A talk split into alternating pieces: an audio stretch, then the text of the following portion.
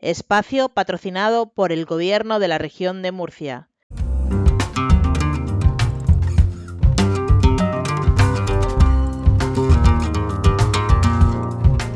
Hasta el rabo todo es toro, con Cándido Martínez y Manolo Guillén. Sean bienvenidos al quinto programa de la segunda temporada de este podcast Hasta el rabo todo es toro. Estamos de enhorabuena porque este domingo por fin el Coso Monumental de Insurgentes reabría sus puertas en la Ciudad de México, en el Distrito Federal, después de casi dos años de prohibición. Cándido, hay que darle la enhorabuena a la afición mexicana, a los profesionales y a los juristas, porque ser capaces de darle la vuelta a la situación donde había una puerta tan cerrada, ser capaces de volver a abrirla y devolver a la Ciudad de México esa normalidad, es para estar como estamos. Realmente de enhorabuena. Pues sí, Manolo, estamos muy contentos, estamos muy contentos porque abrir una plaza tan importante como es para el toreo, la, Monumental de México, pues es una noticia muy buena. En este caso, abrirla y llenarla, que es también muy difícil, meter cuarenta y pico mil almas en esa plaza de toro a rebosar, pues la verdad que es una, una noticia maravillosa. Y hablando de almas y de noticias buenas, hay que hablar de ese alma en vilo que habrán tenido todos los solicitantes que se habían inscrito para intentar participar, para intentar tomar parte en esa cuarta edición de la Copa Chenel. Se acaban de dar a conocer los nombres de los 21 participantes que van a dirimir para tratar de ser ellos, porque aquí solo puede quedar uno el que se haga con esa cuarta edición de la Copa Chenel. Y además, Candido, tú has tenido la suerte, o vas a tener la suerte de estar presente en ella a pie de callejón, porque el torero con el que tú vas en su cuadrilla, Antonio Puerta, va a ser uno de los 21 elegidos. Pues sí, Manolo, la verdad que estoy muy feliz, ¿no? A la vez que preocupado ya por la responsabilidad que sé que tiene el torero de, de actuar en un certamen tan importante como es la Copa Chanel para toreros en la situación de Antonio Puerta, ¿no? Porque es un escaparate para para darse a conocer y para poder eh, demostrar eh, con justicia lo que creo que se están ganando en la plaza y que no han tenido la oportunidad de poder eh, demostrarlo, ¿no? Y en este caso, pues Antonio es un torero en el que yo llevo ya a su lado 15 años y tengo la, la, tranquilidad absoluta que sé que va a, dar un buen nivel y espero y deseo que, lleguen lo más lejos posible. Va a haber mucha competencia, hay toreros muy buenos y en muy buen momento y con cosas que decir todavía dentro de esa nómina de 21 participantes que los vamos a develar ya por comunidades. Van a estar presentes en esta cuarta edición vistiendo el traje de luces por la Comunidad de Madrid, Rafael de Julia, y Diego García, por la de Cuenca Mario Sotos, por la de Guadalajara Víctor Hernández, por Toledo Álvaro Alarcón, de Albacete José Fernando Molina y Cristian Pérez, desde Salamanca van a participar Alejandro Marcos, Manuel Dios Leguarde y Antonio Grande, desde Soria Rubén Sanz, desde Sevilla el Astigitano, desde Cádiz Miguel Ángel Pacheco y Cristian Parejo, desde Córdoba Lagartijo de Córdoba, desde Extremadura Alejandro Fermín, desde Murcia Antonio Puerta, y desde los diferentes países taurinos como son el de Francia van a estar Tomás Joubert Tomasito, desde Portugal Manuel Díaz Gómez, desde Perú Alfonso de Lima y desde México Luis David Adame. Mucha suerte para todos los participantes y enhorabuena por haber sido ya haber pasado pues el primer paso, que es ese primer filtro de entrar a participar en un certamen que en los últimos cuatro años pues ha cogido un eco, una trascendencia a lo largo de toda la temporada, que realmente, como dices tú bien, Cándido, es un auténtico escaparate. Y hay muchas, muchas más noticias de las que ocuparnos. Este jueves se presentan los carteles de la Feria de San Isidro, aunque ya no sean noticia porque se les han filtrado prácticamente todos a la empresa. Y la semana que viene se prevé esa reunión de alta tensión, esa reunión privada y personal que van a tener Daniel Luque y Andrés Rocarrey para dirimir su situación personal o profesional o quién sabe qué es lo que puede surgir después de ese encuentro.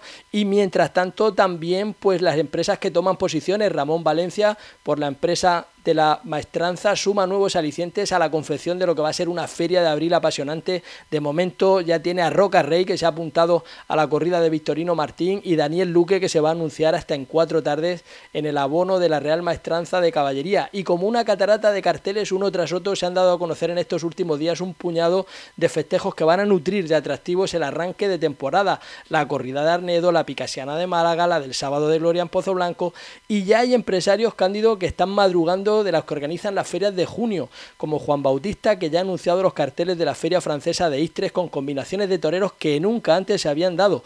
Y también el empresario Nacho Lloret, que ya tiene el cartel de la corrida del Corpus en Toledo con Morante de la Puebla, Andrés Roca Rey y Tomás Rufo. Cándido, mucha tela para el cuerpo. El principio de temporada mm, pinta apasionante, ¿eh?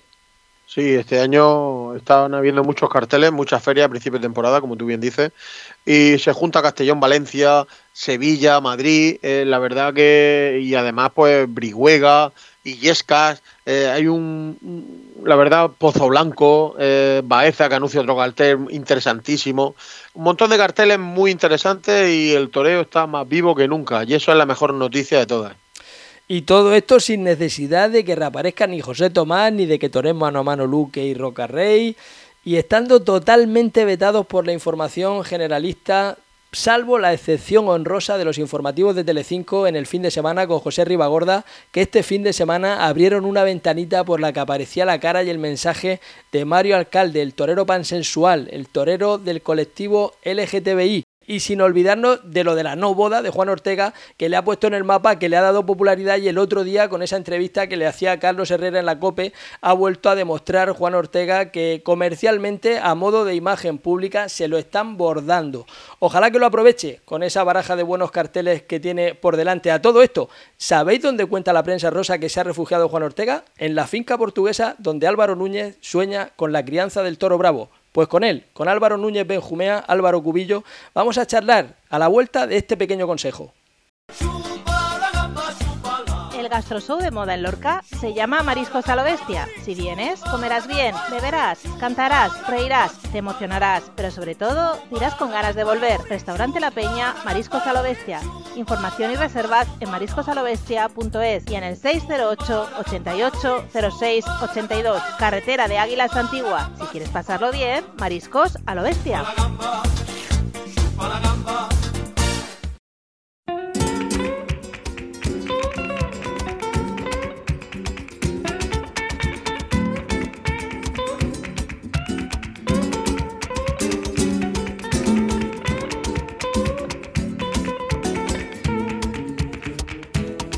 Ya a Álvaro Núñez Benjumea, ganadero de Álvaro Núñez. ¿Qué tal? Bienvenido hasta el Rabo Todo Toro, Álvaro.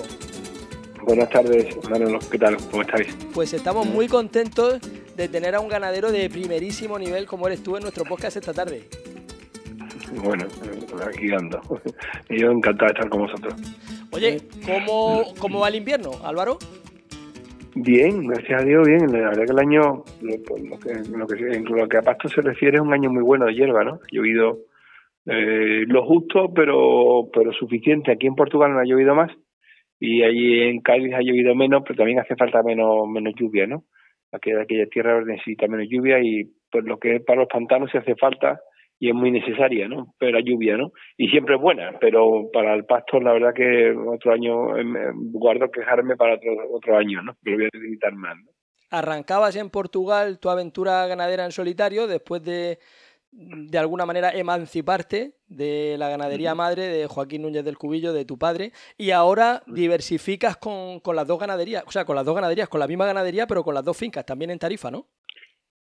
Sí, porque claro, estaba creciendo el ganado, aunque no se noten los toros, porque todavía tengo pocos toros, ¿no? Pero, pero para crecer, que crezcan los toros tiene que crecer la ganadería cinco años antes, ¿no? Esto es lentísimo, ¿no? Entonces yo tengo dos fincas aquí en propiedad en Portugal y tengo una arrendada y ahora he arrendado una que era de mi familia, ¿no? Mi familia paterna, ¿no? Y, y la verdad que muy ilusionado, ¿no? Ilusionado cuando uno empieza cualquier negocio desde cero, siempre al principio los resultados económicos son negativos, hay que poner pasta. Imagino que estos primeros cuatro o cinco años habrán sido de desembolsar y de recoger poquísimo. Bueno, imagínate, ¿no? aquí al final, eh, aquí es que esto no es una fiesta, ¿no? Aquí tienes que comprar fincas, eh, prepararlas, mantener ganado, mucho ganado, bueno, aquí tienes que venir con dinero de otra cosa, ¿no? Obviamente, ¿no? Y como es un poco mi caso, ¿no? Yo me he dedicado antes a otros temas, ¿no? Y eh, esto pues es mi afición y lo que vengo a que no me cueste, ¿no? Y entonces, bueno, pues, la verdad que es una inversión enorme, ¿no? Una inversión muy, muy grande, ¿no? Y entonces, bueno, y hasta verla en el nivel, no sé en qué nivel, yo intento disfrutar cada paso que voy dando, ¿no? Pero para verla a un nivel grande, pues todavía me queda mucho tiempo, ¿no? Mucho. La verdad que estoy muy lento, ¿no? Bueno, ya empiezan a salir noticias de los primeros carteles, los primeros festejos de este 2024 y en esos primeros, en ese avance de esos primeros carteles, aunque uno sea en el mes de marzo y otro sea en el mes de junio, en estos últimos días ya hemos conocido que la ganadería de Álvaro Núñez va a estar presente, pues por ejemplo, en esa corrida estelar en Pozo Blanco con las figuras, con Sebastián Castella, con Manzanares, con Roca Rey y también en ese festejo mixto, en esa corrida con motivo de, del Día de Portugal del 10 de junio en Santarén. Será una corrida mixta que también te la matará, si Dios quiere Roca Rey, ¿no? Buenas noticias, ¿no? Por lo menos. Sí, vamos poco a poco, ¿no? Este año me ha penalizado pues que el cambio de finca ha hecho que los toros no estén tan preparados, los toros de plaza de primera, como me hubiera gustado, ¿no? Me ha penalizado, hubiera ido a Málaga ahora y después, bueno, hubiera ido a Montemarsan. Hay varias plazas que, se me ha complicado, pues, el tema de, de los remates, que tengo los toros más retrasados de, de lo que debería, ¿no? Porque el cambio de finca, bueno, los toros lo notan y lo tenían los toros unos corrales a punto de salir, y estuvieron un mes ahí, en fin, aquí esto, es más complicado de lo que parece. Y, pero bueno, si Dios quiere, pues eh, estaremos en más sitios, más plazas buenas, ¿no? Y vamos a Zaragoza también, yo creo que a lo mejor alguna plaza tengo, me tiene que comprar dos corridas toros José Matilla. Y, bueno, poco a poco también los toros se tienen que poner, ¿no? Los toros, ya te digo, le falta a muchos de ellos les falta todavía remate, ¿no? Estamos a finales de enero, todavía tienes tiempo por delante, la temporada sí, muy larga. y es lo lógico, ¿no? Lo que pasa es que las cosas han cambiado, ¿no? Y cuando yo empecé, bueno, era chico con mi padre, pues los toros de esta fecha pues se estaban poniendo, ¿no? no pero ya pues hace tiempo ya los vedores y más después del COVID pues se habituaron a ver los toros en esta fecha como para salir, ¿no? Incluso en octubre como para salir. Y eso pues cuando no están bien los toros pues te penaliza, ¿no? Los vedores ya se han habituado a ver eso y cuando no están, pues, pues los toros empiezan a reseñarlo cuando están preparados casi para cargarse, ¿no? Esa es la realidad. Y eso en este año pues me penaliza un poco, ¿no? Eh, para el que sea menos avezado, el que te penalice quiere decir que no tiene los toros ya rematados para contratar la corrida. Claro, que, no, que, no es que sean feos. No, no, no, pero estarían los toros anunciados más plazas, ¿no? Pero los toros el remate, que es los, cuando los toros engordan y se cuajan y tienen morrillo y eso, pues, eh, pues es fundamental para, para reseñarlo, para, anunciarte en una plaza, ¿no? Entonces, pues como decía, pues este año voy a lidiar un poco más tarde. De, lo que me gustaría, ¿no? Pero bueno, estas son cosas, son gajes del oficio, ¿no?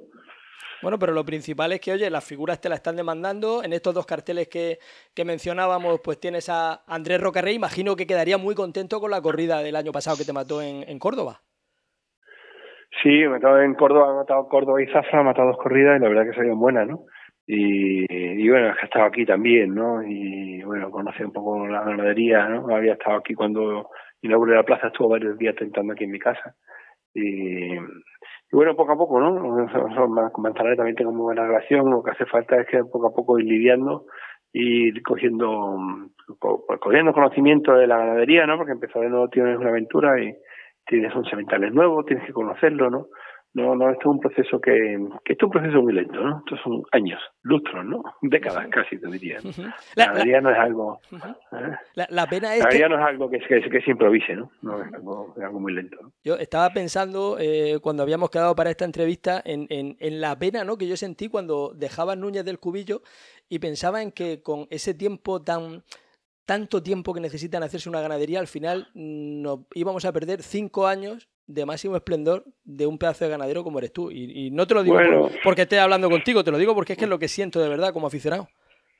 Ya, lo que pasa es que, bueno, que muchas veces lo personal está por encima de, lo profesional, ¿no? Y eh, yo quería tener mi propia ganadería, quería tener mi propia vida, mi independencia, ¿no? Y por eso trabajé muchos años, he estado 15 años dedicándome también a otras cosas, ¿no? Para tener esa, esa, esa independencia, esa libertad que te da esa independencia, ¿no? Y, y bueno, uno de los, de los muchos peajes, quizás el menor, es el tiempo, ¿no? Y digo quizás el menor, hay otros otros mayores, ¿no? Como lazos de vínculos que obviamente se rompen y, y de y de económicos, ¿no? Que tenido que poner muchísimo dinero. Pero el tiempo yo voy disfrutando y sé como como conozco la realidad, sé su operativo y su funcionamiento, pues yo sé se voy disfrutando el, cada paso que voy dando y no echo de menos al que no tengo, ¿no? El que tengo llegará o no llegará, ¿no? Pero de ese no, ese no, no existe para mí, para mí lo importante es el siguiente, y, y bueno, y disfruto de, pues, pues, de hacer toda la mañana lo que me da la gana, la verdad, libertad, eso no está pagado con nada, mira, yo hay muchas cosas, muchos hitos en mi vida que me iba poniendo, ¿no? Y lo iba cumpliendo, ¿no? Y cuando lo iba cumpliendo, pues siempre sentía una, una, pues, una pequeña decepción, ¿no? Como algo que consigue, ¿no? Siempre que lo consigue, pues, bueno, te parece cuando compras de la finca, lo que fuera, ¿no? Y sin embargo, el único que no, que no me ha defraudado, ya llevo cinco años, es la libertad, ¿eh? de organizarme, de hacer lo que me da la gana, esa libertad, eso no, no tiene precio, la verdad, ¿no? Lo sigo disfrutando todos los días. Pues la verdad es que sí. Te saluda Cándido Martínez. Álvaro, buenas tardes. Encantado, encantado de escucharte, Cándido. ¿Qué tal? ¿Cómo estás? Igualmente.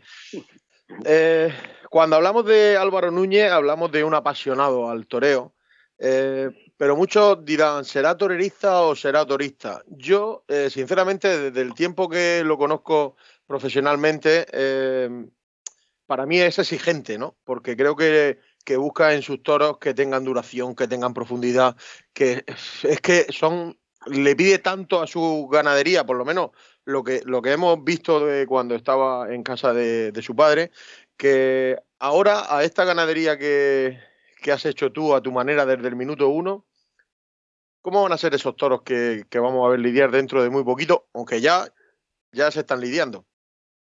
Pues mira, una cosa es lo que uno busca y otra cosa es lo que uno encuentra, ¿no? Porque la ganadería hay que tener en cuenta siempre pues que, que lo que uno el sostén de todo, que es la bravura, es algo que, que tiende a ir en contra de la evolución de las especies, es decir, que tiende a desaparecer, ¿no? Entonces no, por eso es lo que hace que dos y no sean cuatro, ¿por qué? Porque porque va en contra de la naturaleza. La naturaleza hace que lo que prepondere de una generación a otra es la mansedumbre, que es la inteligencia, que es el instinto de supervivencia. ¿no? Nosotros buscamos algo que es al contrario, ¿no? que es la capacidad de lucha ¿no? ante el castigo, ante la sumisión. ¿no?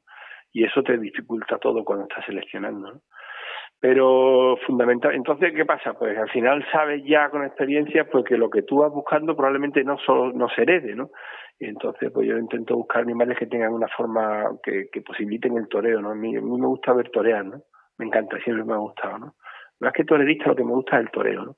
Y, y entonces sé que el toreo, cuando somete mucho al animal, los animales se defienden, ¿no? Y se ponen muy difíciles para torear, ¿no? Entonces busco unos toros que cuando se sometan, que no se defiendan, ¿no? Sino que vistan mejor, ¿no? Y ese toro que exige, exige que, que el torero eh, que el torero le meta presión, que, se, que, que, que, le baje la mano, que se juegue el tipo, ¿no? Entonces esos toreros que cuando, cuando el torero hace un esfuerzo, en lugar de afligirse, da lo mejor de sí, ¿no? Ese es el tipo de toro que busco, ¿no? Pero claro, es muy difícil. Una cosa es buscarlo y otra cosa, pues decía, es encontrarlo, ¿no? ¿y, ¿Y qué has encontrado de eso que buscas en lo que has lidiado en ese balance que hagas de la temporada pasada, de 2023? Pues mira, la verdad que de los dos años que he lidiado no estado a la altura de lo que yo pensaba, ¿no? Ha habido cosas muy buenas, pero no ha habido la regularidad que yo quería tener, ¿no? Me han investido muchos altibajos, ¿no? Porque ha habido muchos días que he fallado, ¿no? Fundamentalmente he fallado con todo suelto. Es decir, las corridas completas que he lidiado me han dejado buen sabor de boca casi todas, ¿no? Pero después hay días que no he completado las corridas y o que he lidiado toro suelto, un día para José Tomado, otro día la corrida de concurso de, de Jerez. Esos son los que me han dejado pero sabor de boca, los animales sueltos que he lidiado, ¿no?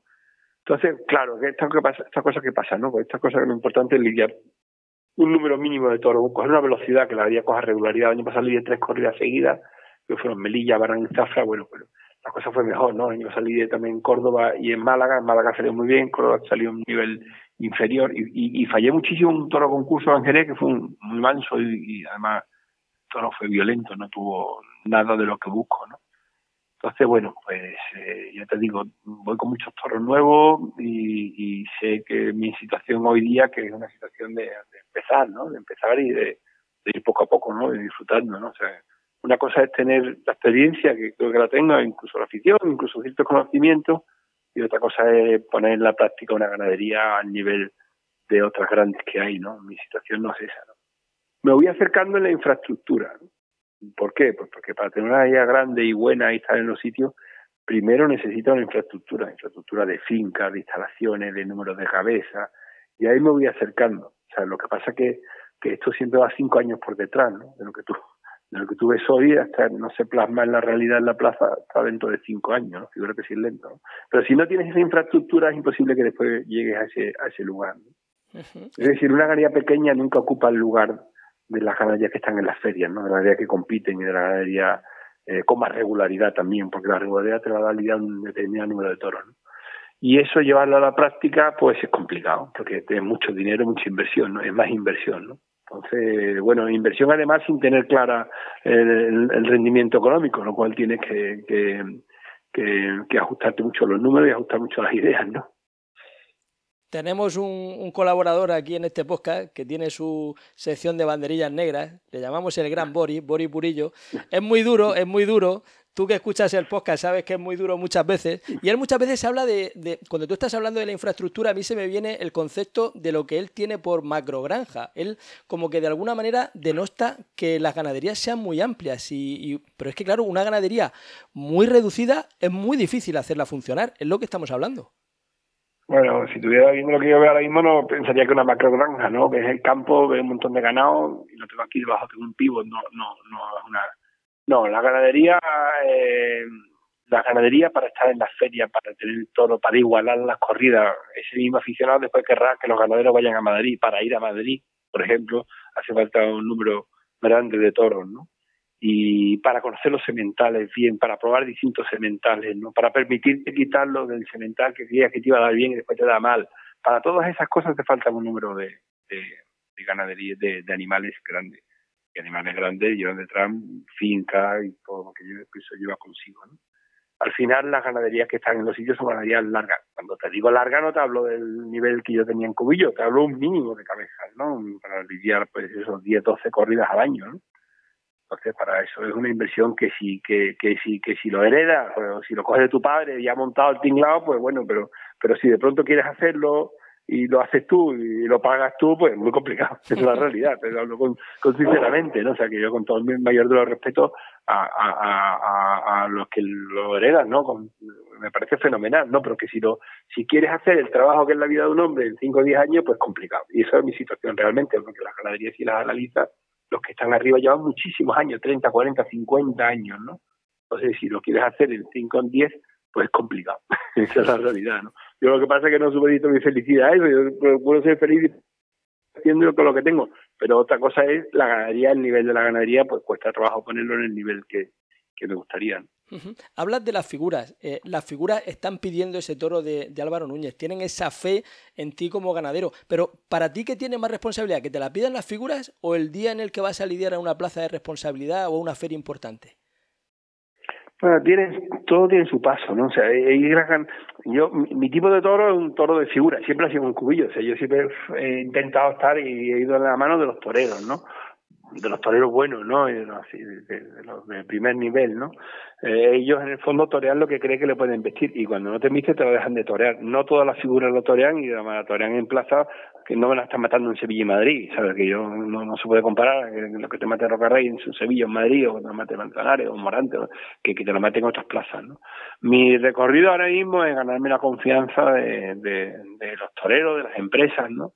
Y paso a paso, ¿no? O sea, sí sin ánimo de, de, pretender logros mayores porque sé que esto tiene esto es un huevo que se echa a y que necesita su tiempo. Esto no es un huevo que se echa a esto necesita su tiempo y, y, necesita años no y en ese paso es importante hombre que si la figura eh, confían en ti pues a lo mejor es porque bueno han estado en mi casa han toreado han visto corrida también nos conocemos de antes no no es lo mismo una persona que ya la has tratado en otra ganadería pero que la has tratado que tienes un cierto idea de su gusto de su criterio de su que una persona que desconoce, ¿no? Eso me facilita hacer la realidad, ¿no? Pero, pero ahora tengo que demostrar tarde a tarde y cada tarde es clave, ¿no? O sea, la realidad. Y no está a la altura. Estos años, pues la tarde es buena, pero no tenía la regularidad que, me hubiera gustado. Qué manera de, decir las cosas claras, ¿no? De, exigirse a sí mismo, ¿eh, Cándido?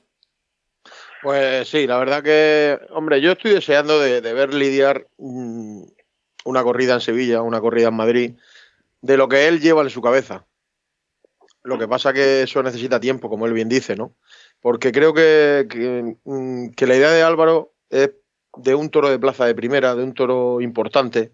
Y creo que cuanto más importante sea la plaza, más importantes van a ser esas embestidas que él busca. Conociéndolo un poco como aficionado, me refiero, ¿no? Pero claro, entiendo que, que llegar a ese tipo de plazas eh, con la exigencia que él tiene profesional, pues veo bien que, empiece pues, pues, como está haciendo las cosas, ¿no? Con tiempo y con dedicación y, probando muchos toros, muchos sementales, mucha historia, porque al fin y al cabo las cosas o se hacen de esa manera que las está haciendo o si no es muy complicado. Claro, Cándido, es que yo estoy de acuerdo contigo. Esto, tiene, esto, esto es como construir una casa, ¿no? Lo primero que tienes que hacer bien son los cimientos, después la estructura, después ya el revestimiento, después, después al final hacer el jardín. Pero, pero lo primero que tienes que hacer es la estructura, y yo en mi caso, pues es exactamente así, ¿no? Lo primero que tengo que hacer es crear un toro eh, que tenga credibilidad, que la gente lo haya toreado, que pregunte con cierta regularidad y que tenga los toros bien presentados para las plazas, y son muchas cosas, ¿no? Y entonces, pues eso, no, no, no se puede suplantar las ganaderías que están súper consolidadas, ¿no? Y no era mi idea, cuando me fui de mi casa a montar la ganadería, eh, pues yo sabía perfectamente dónde me metía, ¿no? conozco el sector desde, chico, ¿no? Pues yo llevo viendo todo ya, pues, pues ya tengo una edad, yo tengo 50 años, 51, y llevo viendo todo desde que tenía nueve, ¿no? Y entonces sé perfectamente la ganadería. Mi padre compró la ganadería de dos y le dio al año siguiente, ¿no? Compraba una ganadería que había estado en Jerez y en Sevilla dos años antes, una ganadería más consolidada. ¿no? Yo compro, yo tengo, empiezo con una cosa que conozco bien, pero claro, pero pero empiezo criando becerros, ¿no? Y tienes que esperar cinco años para ver los primeros, después la vaca juvenil tiene un porcentaje de aparición bastante bajo, ¿no? Entonces, pues al final tengo casi 900, casi mil cabezas y el año pasado le di 27 todos. O sea, es que es vida de olla. Es muy piramidal, ¿no? Entonces, iré creciendo poco a poco, pero pero lleva un tiempo. ¿Sigues, sigues torando, sigues eh, evaluando la ganadería a pie de plaza? ¿Sigues poniéndote delante?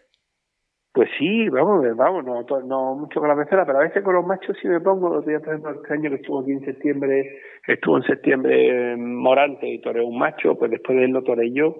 Me gusta, porque hay sensaciones que no te las pueden contar, ¿no? Son sensaciones que cuando te pones delante no te percibes la, verdad con la que viste, ¿no? Cómo coloca la cara, como el capitón, como, ¿sabes? Como, como, si empuja la muleta, no, de verdad, Y esas sensaciones, pues las notas cuando estás toreando, indudablemente, ¿no? desde fuera te las imaginas, pero dentro donde las percibes, ¿no? Y ahí sí me gusta, ¿no? He intentado muchos toros en mi casa, en, casa de mi padre, muchos cementales los toreaba yo, ¿no? Y después, pues, cuando hablaba con los toreros, le podía explicar las emociones, ¿no? Y después se repiten, ¿no? Me había pasado varios casos de decirle al torero, este toro viste así de determinada manera, ¿no? Y todo el padre. Y después decía, dijo, es que tenían la misma sensación, ¿no? decía el torero que se ponía delante del hijo, ¿no? Entonces, bueno, eso te da un conocimiento de la ganadería, ¿no? Pero también te hace ser más prudente porque sabes la dificultad de, de, la ganadería, ¿no? La ganadería es muy difícil, la ganadería es muy difícil, ¿no? Entonces, al final tienes que disfrutar las pequeñas cosas, porque tener regularidad no sé si lo tener regularidad en estar en distintas ferias, eso es casi un milagro, ¿no? Y ganaría que lo consiguen, pero va a ser mucho trabajo, mucho tiempo. Álvaro, ¿por qué en machos sí y en, becerras no? Es que ahora que estamos en estos tiempos de que se miran todo un poco, hay que cogerse con pues papel de fumar. Pues, claro, no, pues mira, a veces la torea mi hijo, te hablo claro, mi hijo muy aficionado, aquí con los distintos toreros que viene, pero cuando hay huequecilla la torea él, ¿no? Y, y, bueno, el macho por la trascendencia, ¿no? Que a veces te da un producto y el macho te puede dar 30, 40, ¿no? Y entonces la sensación de... Y después el toro, el, el al, o lo que sea, ya es más fácil, ¿no? Que la becerra, la becerra es más loca, el macho lo que te da más miedo, pero pero el macho más más más, más serio, que la, la, hembra, porque al tentarse chica son más, más locas, ¿no? Si la hembra se tentase con 4 o 5 años, pues en vista muy parecida al macho, ¿no? Pero cuando al tentarse más pequeña, pues eh, al final los toques tienen que ser más fuertes, tienen menos fijeza, viste más alocadas, ¿no? Y el macho más parado, más serio, ¿no? Y viste más despacio, el embroque te cuesta más porque tarda en llegar. Está ahí, parece que una tontería, pero cuando estás toreando lo, que más se pasa es cuando lo que tarda el animal en tomar la muleta, ¿no? En ese momento que yo le doy mucha importancia, ¿no? Que es de la manera que el animal se acerca a la muleta y cómo reacciona cuando llega a, a ese primer encuentro con la muleta, ¿no? Que es el embroque, ¿no? Ese para torear es clave, ¿no? Lo mismo que la colocación, es lo mismo que la colocación del torero para torear, es la, esa es la colocación del toro, ¿no? Cómo lo hace cuando llega a la muleta, ¿no? Pues Álvaro, te queremos agradecer esa confianza y esa forma en la que nos cuentas la tauromaquia, porque se nota que eres un apasionado y al final así saldrán tus toros. Oye, te iba a decir, la prensa del corazón estaba diciendo que si Juan Ortega, que si se había refugiado en tu casa después de lo de la no boda. Mm. Sí, se vino, se vino unos días y, se vino, vino a pasar unos días después de, de, no casarse. De, bueno, yo creo que me estaba tosigado allí con la gente en su casa y bueno, tenemos una buena relación y vino aquí y estuvimos en tentadero y eso. Y bueno, así, sin más, ¿no? O sea que no tenía, no, no, no, el hombre pues habrá acertado, habrá equivocado en algunas decisiones, igual que todos, ¿no? Pero igual que cualquiera de nosotros, ¿no? Pero lo de huir no tenía sentido. Lo que pasa es que allí estaba, por lo visto, había mucha prensa ahí en de su casa y se vino unos días aquí a, Portugal, con el que tengo una relación muy buena, un torero que me encanta de torear. Pedazo de torero. Yo, yo, me centro solamente en el toreo y como torero a mí me apasiona verlo torear y creo que tiene una temporada preciosa por delante. Pero fíjate qué raro está esto, ¿no? Un pedazo de torero así y que la popularidad le haya tenido que venir no por cuajar el toro ese fantástico tuyo que, que cuajó en Málaga el año pasado, sino que haya tenido que venir por, por un desenlace de estos con la prensa rosa, ¿eh? Es impresionante, pero es así como tú vienes estás diciendo, ¿no? Es impresionante, ¿no?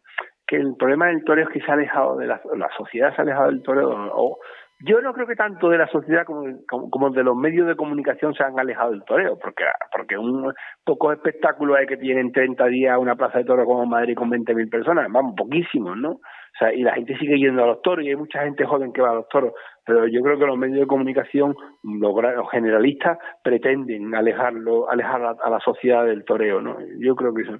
Mira, yo, es una pena, ¿no? Y entonces, pues sí, es una pena que, que, que la gente conozca a Juan Ortega por, por lo de no casarse que, que, que por cómo torea con el capote, nada más que con el capote, sea, solamente, ¿no? Hay muy pocos toreros que toren con el capote como Juan Ortega, ¿no?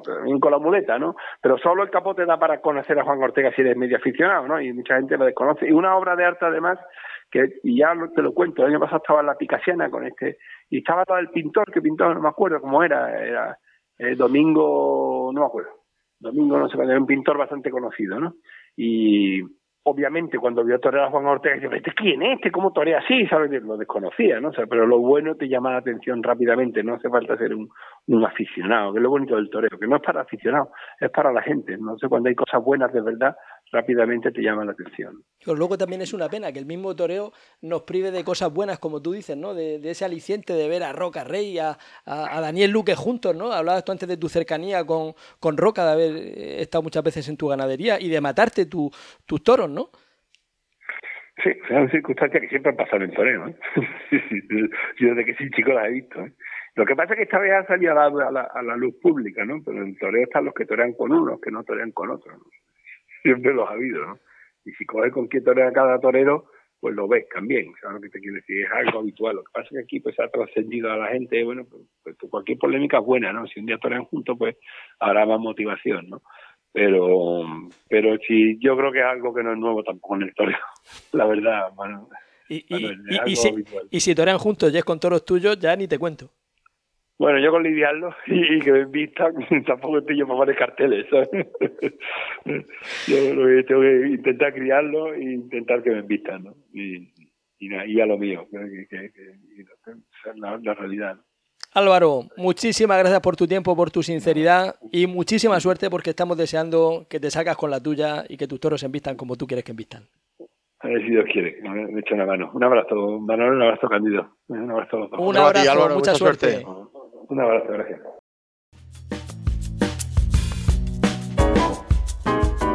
Carnicería, charcutería, El Fraile Pequeño. Esencia de tradición desde 1972.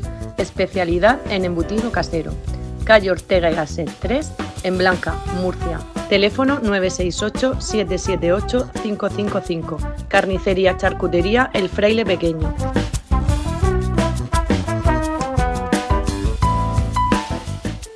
La noticia del fin de semana y de muchos fines de semana, la buena noticia, ha sido que después de casi dos años los toros han vuelto a la Ciudad de México este domingo y a pesar de los salvajes incidentes de una banda de antitaurinos que protestaron salvajemente a las puertas del coso de insurgentes, la plaza se llenó de aficionados y miren que no es fácil convocar a tanto público y abarrotar la plaza más grande del mundo. En el cartel, Joselito Adame, Diego Silvetti y Andrés Rocarrey con toros de Tequisquiapan, nos amplía información nuestro enviado especial en México, Pedro Javier Solana, el Taurino Solana. Así es, Manolo. Ayer regresaron los toros a la Plaza México y en un día tan importante, tan señalado, la Plaza México se llenó hasta la bandera, que es lo primero que cabe reseñar. No voy a exagerar, pero ayer pudimos estar 50.000 personas aproximadamente abarrotando la monumental Plaza de Toros México y reivindicando nuestra libertad para poder asistir a una corrida de toros libremente y diciendo que la Ciudad de México es, será, es y será taurina. se lidió un encierro con el hierro de Tequisquiapan, propiedad del padre don Fernando de la, Moda, de la Mora. Un encierro sin exageraciones, bonitos de churas, un poco desigual de caras, cornicortos, toros que le gustan a los toreros porque caben en, las, en la bamba de la muleta. Una corrida de Tequisquiapan descastada, mansa, falta de raza, de poder, de empuje, en definitiva, de bravura. Destaco sobre todo al primer toro de nombre Aceituno, que fue el mejor de la tarde. La terna, como bien has nombrado, estaba compuesta por Joselito Adami, Diego Silvetti y el peruano Andrés Roca Rey. Entrando en matices, hay que decir que Joselito Adame le pidió a la empresa de ser el primer matador mexicano como figura que es aquí en México, de matar este primer toro del regreso de la tauromaquia a la Plaza México. Y saltó este aceituno, un toro que tuvo muchísimas virtudes, un toro muy noble, un toro con clase y sobre todo con ritmo y profundidad en la embestida, donde un Joséito Adame muy centrado toda la tarde. La verdad es que me, me gustó cómo jugó con los toques, cómo jugó con las alturas, cómo fue desengañando al toro. No le obligó muchísimo en las primeras series para que el toro se afianzara y luego hacer para mí una de las faenas artísticas más bellas que le he visto al diestro mexicano. La pena es que Joselito Adame estuvo toda la tarde dando sainetes con los aceros. Con el cuarto, un toro que tenía buena condición, el mexicano Adame sorteó el lote más potable. Tenía buena condición, como digo, pero la verdad es que el toro eh, le faltó más empuje, pero Joselito Adame la verdad es que estuvo sensacional desengañando al toro, metiéndose en sus terrenos y demostrando que tiene un sitio y una capacidad tremenda. Lástima que volvió otra vez a fallar con los aceros. De Diego Silvetti me quedo con los dos quites que hizo a cada uno de sus toros, sobre todo con su primer toro segundo de la tarde, un gran quite por gaoneras y en el quinto un quite por eh, Saltilleras. Su primer toro en el primer muletazo ya cantó la gallina y se buscó el refugio en tablas y alargó en demasía con el quinto toro para intentar justificar una inclusión que no había caído bien a la afición mexicana. Y en cuanto a Roca Rey, la verdad es que ayer fue una tarde que no se le va a olvidar y no precisamente por el triunfo. Quedó inédito con su primer toro que fue un toro manso pregonado que nunca rompió para adelante, pero con el sexto se le atragantó la tarde de unas maneras soberanas.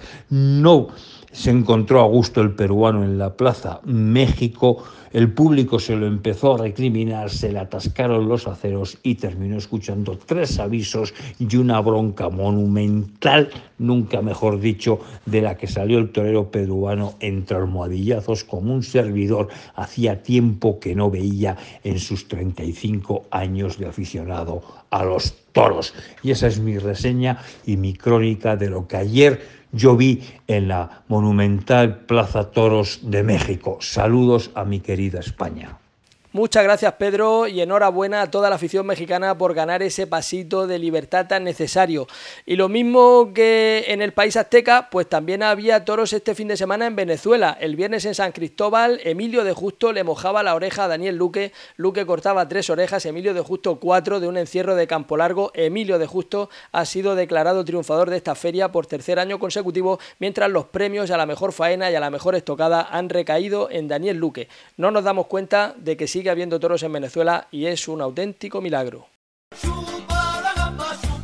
El gastroshow de moda en Lorca se llama Mariscos a lo Bestia. Si vienes, comerás bien, beberás, cantarás, reirás, te emocionarás, pero sobre todo dirás con ganas de volver. Restaurante La Peña, Mariscos a lo Bestia. Información y reservas en mariscosalobestia.es y en el 608 88 06 82. Carretera de Águilas Antigua. Si quieres pasarlo bien, Mariscos a lo Bestia. Por aquí llega nuestro querido Hilario Campoy que va a indagar hoy en toreros que han hecho o van a hacer la gesta de estoquear varias corridas de toros en el mismo día. Hilario, es tu turno.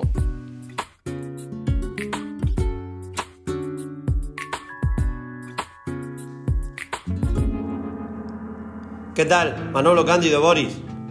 Se anunciaba estos días una verdadera gesta del torero colombiano Juan de Castilla El 19 de mayo, Dios mediante, toreará en la sesión de mañana en la Plaza Francesa de Vic y por la tarde en las ventas. Y no se crean ustedes que van a ser chotas. Por la mañana Prieto de la Cal y Roberto Margé, y por la tarde los Miuras que vuelven a las ventas. Se merece el colombiano que le salgan bien las cosas. Es muy buen torero y tiene una afición desmedida por su profesión. Además, es un trabajador nato. Tiene otro trabajo hasta que ojalá la profesión de torero le dé para vivir. Y se levanta todos los días a las 3 y 30 de la mañana para ir a una empresa de paquetería que le permite subsistir y a la que está muy agradecido. Lo cortés no quita lo valiente.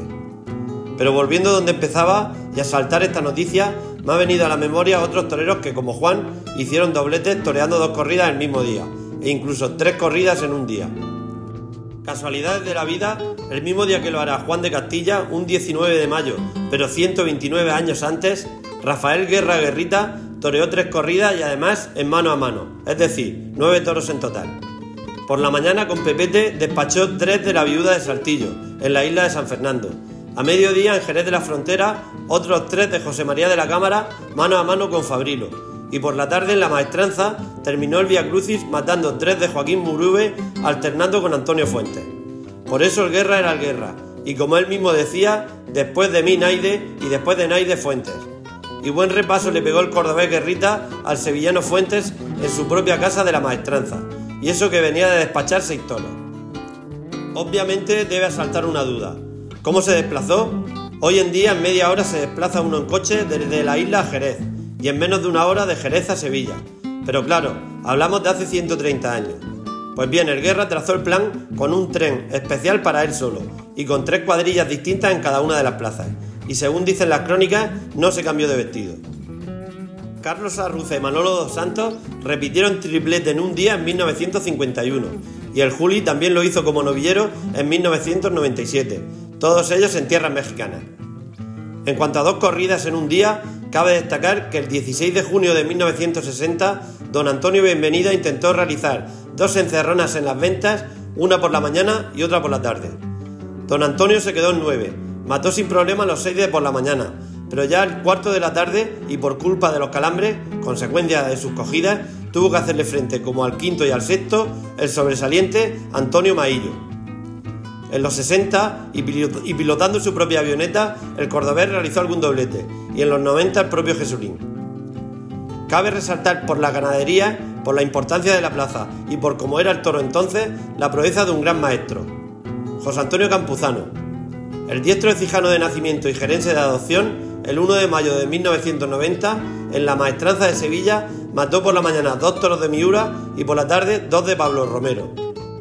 No lo hizo el maestro campuzano de manera premeditada para ponerse la medalla al mérito y el valor. La de Miura se suspendió por la lluvia unos días antes y los maestrantes tuvieron a bien ponerlo el mismo día que José Antonio mataba a los Pablo Romeros por la tarde. Lo que son las cosas. Algunos no han visto un toro de esa ganadería ni en foto, y no hace tanto un figurón del toreo desayunaba dos miuras y merendaba dos Pablo Romero. Y por cierto, feliz cumpleaños a José Antonio Campuzano, que en estos días cumple 70 años. Larga vida y salud, maestro. Señoras y señores, tomen nota y hasta el próximo paseillo.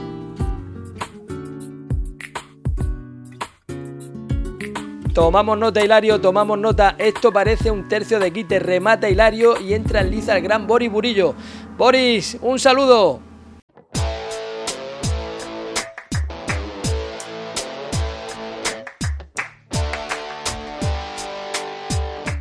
Cándido Manolo Hilario, radioyentes. ¿Cómo va el asunto en este invierno de locos? Un día fresco, otro calor, otro frío, un lío, como el de Roca Rey y Luque que ya aburre. Así que pasamos de largo del asunto, que la pelea no va por torear Dolores Aguirre o Vitorinos o Miuras. Hablando de Miuras, Juan de Castilla tiene en Vica la mañana compromiso serio en la mejor y más importante corrida concurso del Orbe Taurino. Habrá mucha exigencia, ¿eh? Y a la tarde Miuras en Madrid, pues toma exigencia por todos los lados, a cucharadas. Más, a pozales de exigencia, el pobre chaval. Mejor, es una machada, ¿eh? De tomo y lomo. Mi intriga es, por mi experiencia en Tafalla, ¿eh? Donde había toreros que iban allí y al día siguiente a Bilbao y no solían hacer nada. O poco, o poco y poco poco. Ya saben, en Tafalla, si te joden, calla, menos el romántico que se ponía exaltado hecho un basilisco desde el tendido. Con razón. A ver, no digo que esto vaya a ocurrir con Juan de Castilla, ¿eh? no tiene por qué, pero esa cosa queda, ¿no? Ojalá triunfe ¿eh? en las dos, que se lo merece y la afición también nos lo merecemos que triunfe. Me cago en sos. Y me viene a la mente Emilio Muñoz van a gloriarse en la tele de no haberse tenido que poner delante nunca de Miuras, como si eso fueran galones. Y yo pensando en el honor y la gloria. Por cierto, los carteles no oficiales de San Isidro, los más variados y para mi gusto con cierto atractivo están siendo los de las ganaderías duras. De ahí lo necesarias que son estas ganaderías en las ferias que son varios días. porque con tanto cartel remato de figuras uno acaba aburrido de tanto remate. El funding San Isidro y Fernando Adrián no va. Pues, pues, pues, pues, muy mal. ¿Qué queréis que os diga? Dicen que son por dineros, cotizar a la baja es fácil, elevar el caché luego es más. Ay, complicado. Veo error de estrategia, pero bueno, ya veremos. Y para no marear la perdiz, en México hay unos toros del copón. Pero de trapío, ¿eh? Que no volumen.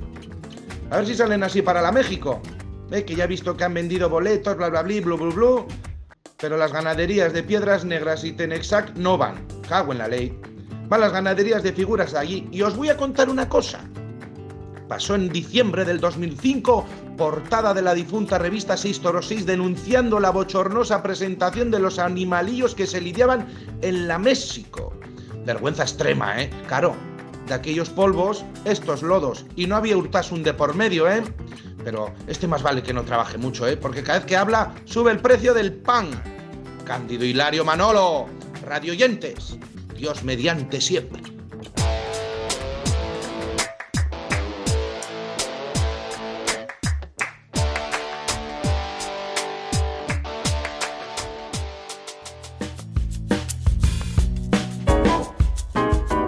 Carnicería, charcutería, El Fraile Pequeño. Esencia de tradición desde 1972. Especialidad en embutido casero. Calle Ortega y Gasset 3, en Blanca, Murcia. Teléfono 968-778-555. Carnicería, charcutería, El Fraile Pequeño.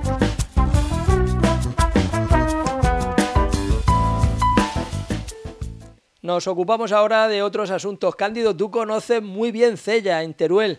Pues en Cella ha habido un cambio de empresa y a partir de ahora van a gestionar la plaza Luis María Garrido de Tauro Management y José Silvestre de Toro Gestión 360 y con el cambio de empresa van a volver las novilladas al rebufo del novillero salmantino Marco Pérez. Van a ser estas de Cella las únicas novilladas con picadores que se celebran en todo Aragón, quitadas las que se den en Zaragoza capital. Cándido, lo que tú has vivido en Cella con Antonio Puerta en su época de novillero, ¿eh? Sí, hombre, es un pueblo al que le tenemos muchísimo cariño porque allí tenemos, conservamos muchos amigos y amigos de los de verdad, ¿no? De los que están siempre ahí, ¿no? Y pues igual que en Cella, en Teruel, en Teruel donde, bueno, Antonio tanto ha toreado de novillero en Cella como de matador de toros en, en Teruel, ¿no? Y es una, es una zona pues que nos gusta muchísimo y estamos deseando volver, siempre. Pues seguro que volveréis y muy pronto. Y por cierto que veíamos a ese Marco Pérez en Fitur, donde se presentaba la novillada que va a estoquear en solitario en Guijuelo, en Salamanca, con ejemplares de diferentes ganaderías salmantinas. Y no veas, Cándido, cómo parte el jamón de Guijuelo ese Marco Pérez. ¿eh? Bueno, pues en Fitur no solo ha estado Marco Pérez, también ha estado el empresario José María Garzón presentando el cartel de esa corrida picasiana para el sábado de Gloria en Málaga. Ha estado también Victorino Martín. Ha habido una positiva representación de la tauromaquia dentro del atractivo turístico que puede suponer suponer para las distintas regiones o las poblaciones más taurinas como Calasparra, como Lorca, haciendo mención a esa nueva plaza de Sutuyena que próximamente va a ser reinaugurada. Lástima que la plaza de mi pueblo, la antigua plaza de Cartagena, lo que queda de ella, ha salido, ha estado en Fitur para invitar al turismo a visitar el anfiteatro romano sobre cuyos restos se edificó aquella plaza de toros, pero es de toros y de toros en Cartagena ni pío, ya te lo digo yo. Cándido. Y hablando de turismo, la asociación El Quite de Calasparra va a viajar a la Feria del Aficionado en San Agustín de, de Guadalís y aprovechando el viaje a tierra madrileña van a presenciar también un tentadero a campo abierto en la ganadería de Flor de Jara donde tentarán Filiberto Martínez y el mexicano Isaac Fonseca. Y hablando de asociaciones y peñas, este martes el Foro 3 Taurinos 3 de Almería va a coger la presentación del libro de Federico Arnaz, ¿Qué sabrás tú de toros? Federico que se está paseando por toda España con la presentación de este exitoso libro. Ha estado en Bilbao, ahora va a estar en Almería, va a estar también en Valencia. Enhorabuena desde aquí al maestro Federico Arnaz por ese debut literario con ese libro en solitario. ¿Qué sabrás tú de toros? Editado por El Paseillo. Y hablando de libros, ya está a la venta el cuarto que ha escrito Nicolás San Pedro, un nuevo capítulo del Aventorero, que en esta ocasión se detiene en la figura de un torero histórico como Manuel Domínguez Desperdicios. El libro se llama 16 años sin desperdicios y la verdad es que lo he empezado a leer y el libro es una auténtica delicia, no tiene desperdicio. Nos lo va a contar en esta pequeña pieza que hemos elaborado el propio autor, el colombiano afincado en Cataluña, Nicolás San Pedro. Adelante, Nico.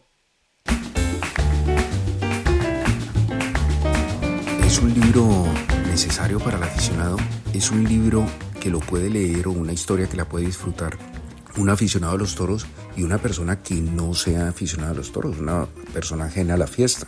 Busca acercar al lector historia y contenido histórico del toreo y técnica del toreo narrado en primera persona. Un libro fácil, ágil, con una lectura dinámica. Un libro corto, son historias cortas que se pueden disfrutar. Mucha gente lo, lo llega a leer hasta en el mismo día. Es un personaje que ni siquiera es taurino, pero recibe toda la información de los 16 años que pasó Manuel Domínguez Desperdicios en América, una historia que le han contado muchas personas, pero no se ha terminado de, de reunir. Entonces se encuentran puntos en común con el aventurero, como que es un personaje atemporal, que nunca dice su nombre, narra en primera persona y no necesariamente es un profesional del toreo como te digo, es, una persona que, que, se encuentra en una situación y que la describe en primera persona dándole importancia al que está delante suyo, ni siquiera se da importancia a él. Es un libro que no llega a 200 páginas, son lecturas dinámicas y divertidas que no buscan ser un adorno en una estantería, aunque, aunque también, ¿no? Pero lo que yo busco es que la gente lo toque, lo disfrute y especialmente que lo lea. No solo por el contenido, sino también por las ilustraciones del maestro Diego Ramos, que para mí es un lujo, ¿no? Es un lujo poder participar con él. Ya en el primer aventurero se hizo con, con Javier Noguera, un acuarelista de lo mejor que hay en Barcelona. Pero Diego Ramos yo creo que es el Roberto Domingo de, de esta época. Es un privilegio trabajar con él. Un privilegio no solo que, que pueda estar en el libro, sino que haya leído la historia y que le haya gustado. Y siempre desde una amistad y una admiración. Pues el libro a partir de la semana que viene o la siguiente, si no estoy mal, estará en librerías. Estará en toda la librería, se podrá pedir y se podrá adquirir. En este momento se puede adquirir virtualmente por Amazon y todas las plataformas digitales, que hay un montón. Estará en Librería Rodríguez también. Y en dado caso se puede adquirir por, redes sociales o, o con o con ustedes o poniéndose en contacto conmigo, eh, se lo hago llegar. El libro tiene un costo de 16.90 más gastos de envío, pero como te digo, se puede adquirir en, librerías y en la librería Rodríguez.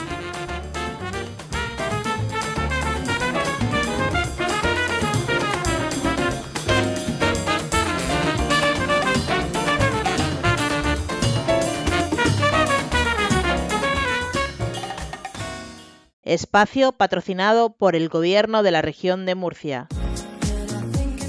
Hola, soy José Ortega. Soy Andrés Rocarrey. Soy Marco Pérez. Soy Manolo Moles. Hola, soy Diego Ventura. Soy Pacureña. Soy Alejandro Talavante. Soy su amigo, el matador Isaac Fonseca. Soy Pedro Gutiérrez Moya, el niño de la capela y quiero... Y quiero mandar un saludo a toda la afición. Saludos a todos los oyentes. Quiero mandar un saludo a los oyentes de Hasta el Rabo Todo es Toro. Y Hasta el Rabo Todo es Toro. Hasta el Rabo Todo es Toro. A tantos y tan buenos aficionados de Hasta el Rabo Todo es Toro. Yo también escucho el podcast Hasta el Rabo Todo es Toro. Hasta el Rabo Todo es Toro. Hasta el Rabo Todo es Toro. Hasta el Rabo Todo es Toro. Con Manolo Guillain y Cándido Martínez. Un fuerte abrazo. Escucharlo.